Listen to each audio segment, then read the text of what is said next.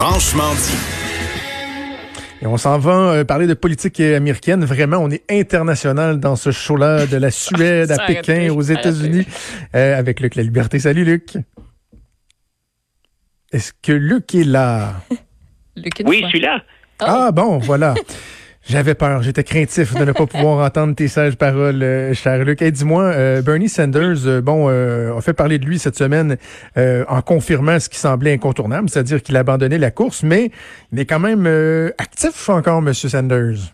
Oui, voilà. Puis pour les pour nos auditeurs qui ont entendu ou qui ont, ont lu les, les, les, propos ou l'allocution de, de, de, M. Sanders, il y avait carrément deux portions là-dedans. Euh, dans un premier temps, bien sûr, il veut euh, lancer un message à tous ses, euh, ses partisans. Puis ses partisans, on sait à quel point ils sont passionnés, mais ils sont déçus. C'est une autre campagne qui s'annonce, euh, qui, qui se termine, pardon, par une défaite. C'est une autre campagne pendant laquelle on a très bien senti que les autorités, les stratèges du Parti démocrate ne voulaient pas d'une candidature de Bernie Sanders. Donc, il a fait euh, la longue énumération et, il avait raison de le faire. C'est-à-dire que ce sont de véritables résultats, mais il a dit à ses partisans, voici ce que nous avons changé. Puis, grosso modo, ce qu'il dit, c'est, je vais continuer. Je ne suis plus dans la course, mais je vais demeurer sur les bulletins de vote. Quand les gens vont voter, parce qu'on va quand même voter, le laisser les États qui ne se sont pas prononcés voter, même si Joe Biden va l'emporter. Et il dit, moi, ce que je vais faire avec ça, je vais continuer à négocier. Et ça, c'est c'est l'autre partie finalement de l'allocution que j'ai remarqué, c'est que s'il a beaucoup parlé de sa campagne, puis surtout de ses partisans, euh, il ne dit qu'un seul petit bout de phrase sur Joe Biden. Grosso modo, je pense que M. Biden, c'est quelqu'un d'honnête. Mais point. Donc, pour l'enthousiasme, pour le ralliement, pour le soutien, pour on va serrer les coudes, puis on va battre Trump, ben, visiblement, ça, c'est à un autre moment que ça va se faire, si ça se fait. Et, et, comme il a effectivement beaucoup de jeunes, puis c'est une campagne qui était très forte. on sait, un peu comme on dit souvent, la base de Donald Trump, elle lui est fidèle, puis elle ne va jamais le laisser tomber. Sanders a des appuis qui sont tout aussi forts. Et c'est ça qu'il va faire valoir auprès de Joe Biden. Et il a encore, Bernie Sanders, des atouts dans sa manche pour dire à M. Biden, je veux influencer la plateforme. Et Joe Biden a ouvert la porte, la porte pardon, à être encore un peu plus sur la gauche, à être un peu plus progressiste. Là où il met les freins carrément, c'est on n'aura pas le Medicare for All, on n'aura pas le, ou les, soins de santé universels à payeur unique. Ce que souhaitait, c'est un modèle plus québécois ou canadien, c'est ce que souhaitait Bernie Sanders. Donc, ce Biden, c'est il a fermé la porte, mais pour le reste, entre autres pour les étudiants, pour les frais de scolarité, les frais de scolarité, on peut s'attendre encore à des changements d'ici, ben, d'ici à ce que férocement Trump et Biden euh, commencent à, véritablement mhm. lutter pour la présidence. Et donc, Bernie Sanders se fait assez discret dans son appui euh, à, à, Joe Biden, mais Barack Obama, lui, l'ancien président, il est, il est très présent. Là. Voilà, c'est qu'on on le sait, hein, Barack Obama, dans les, les, déclarations publiques, il en a fait relativement peu. Euh, peu contre Donald Trump directement, donc il voulait pas jouer à la belle-mère, même que certains lui reprochaient de pas être plus vigoureux dans ses attaques, mais il n'a pas non plus, depuis le début de la campagne, appuyé personne. Et ce qu'on oublie, c'est que si on l'entend peu dans les médias, Barack Obama, il a été omniprésent parmi les candidats depuis le début des, du calendrier des primaires et des caucus. Euh, il a parlé à Elizabeth Warren, il a parlé à Pete Buttigieg. On sait que Kamala Harris et lui ont une très, très bonne relation. Euh, du temps où M. Obama était président, il, négociait plutôt bien avec, avec Mme Harris. Bien entendu, Joe Biden, ben, c'est un ami personnel, c'est l'ancien vice-président. Donc, il a tenté de conseiller tout le monde en se gardant le rôle de rassembleur. Et il semble que le dernier à avoir convaincu, à être intervenu pour convaincre Bernie Sanders que c'était le moment de, de, baisser les bras et d'abandonner, euh, c'est Barack Obama. Il ah semble qu'on ait eu plusieurs discussions dans les jours qui ont précédé.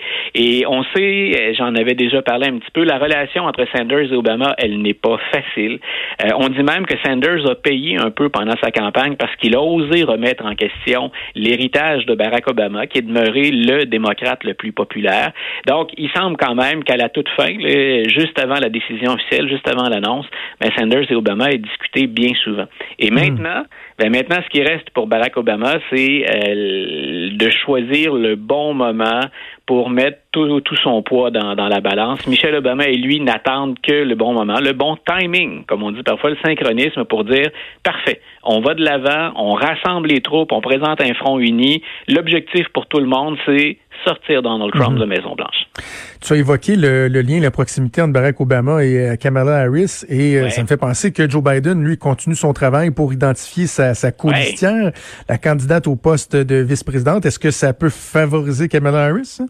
Elle serait, là, c'est plutôt, c'est plutôt drôle parce que, ben, en temps de pandémie, parfois, les journalistes se, cherchent aussi des distractions. Quand on fait le tour des plateformes aux États-Unis, donc là, on avance. Quelle est, quelle serait la liste des candidates préférées de Joe Biden?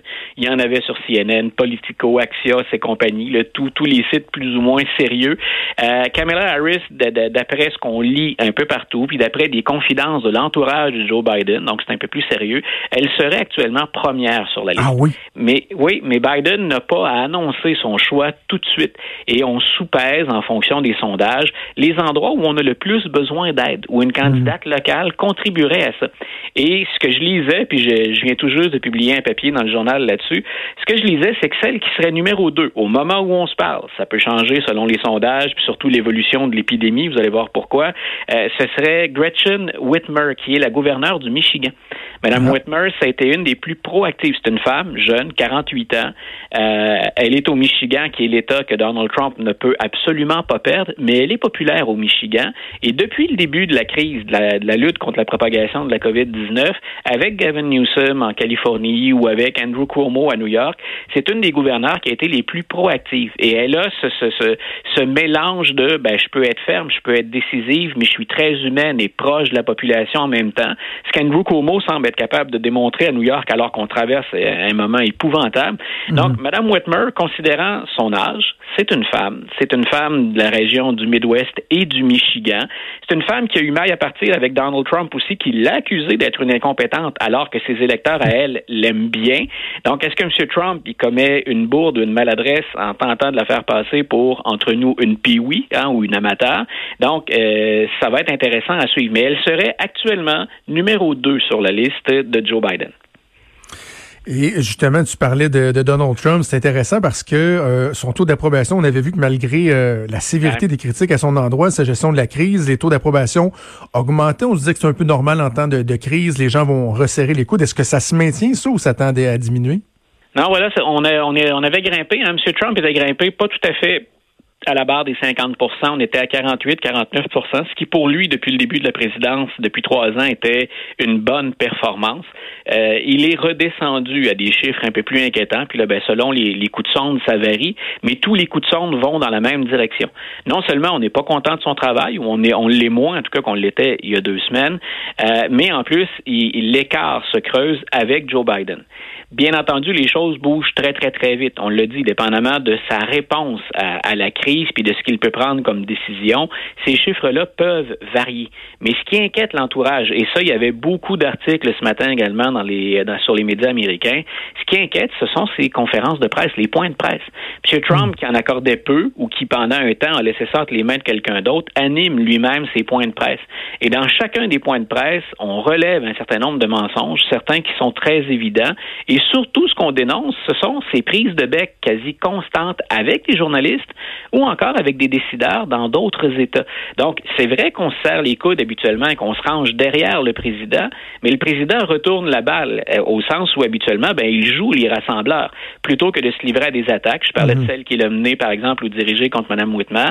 Ben, il, il s'en prend à des meneurs, il les dénonce, il les critique et de façon très dure, comme il le fait habituellement.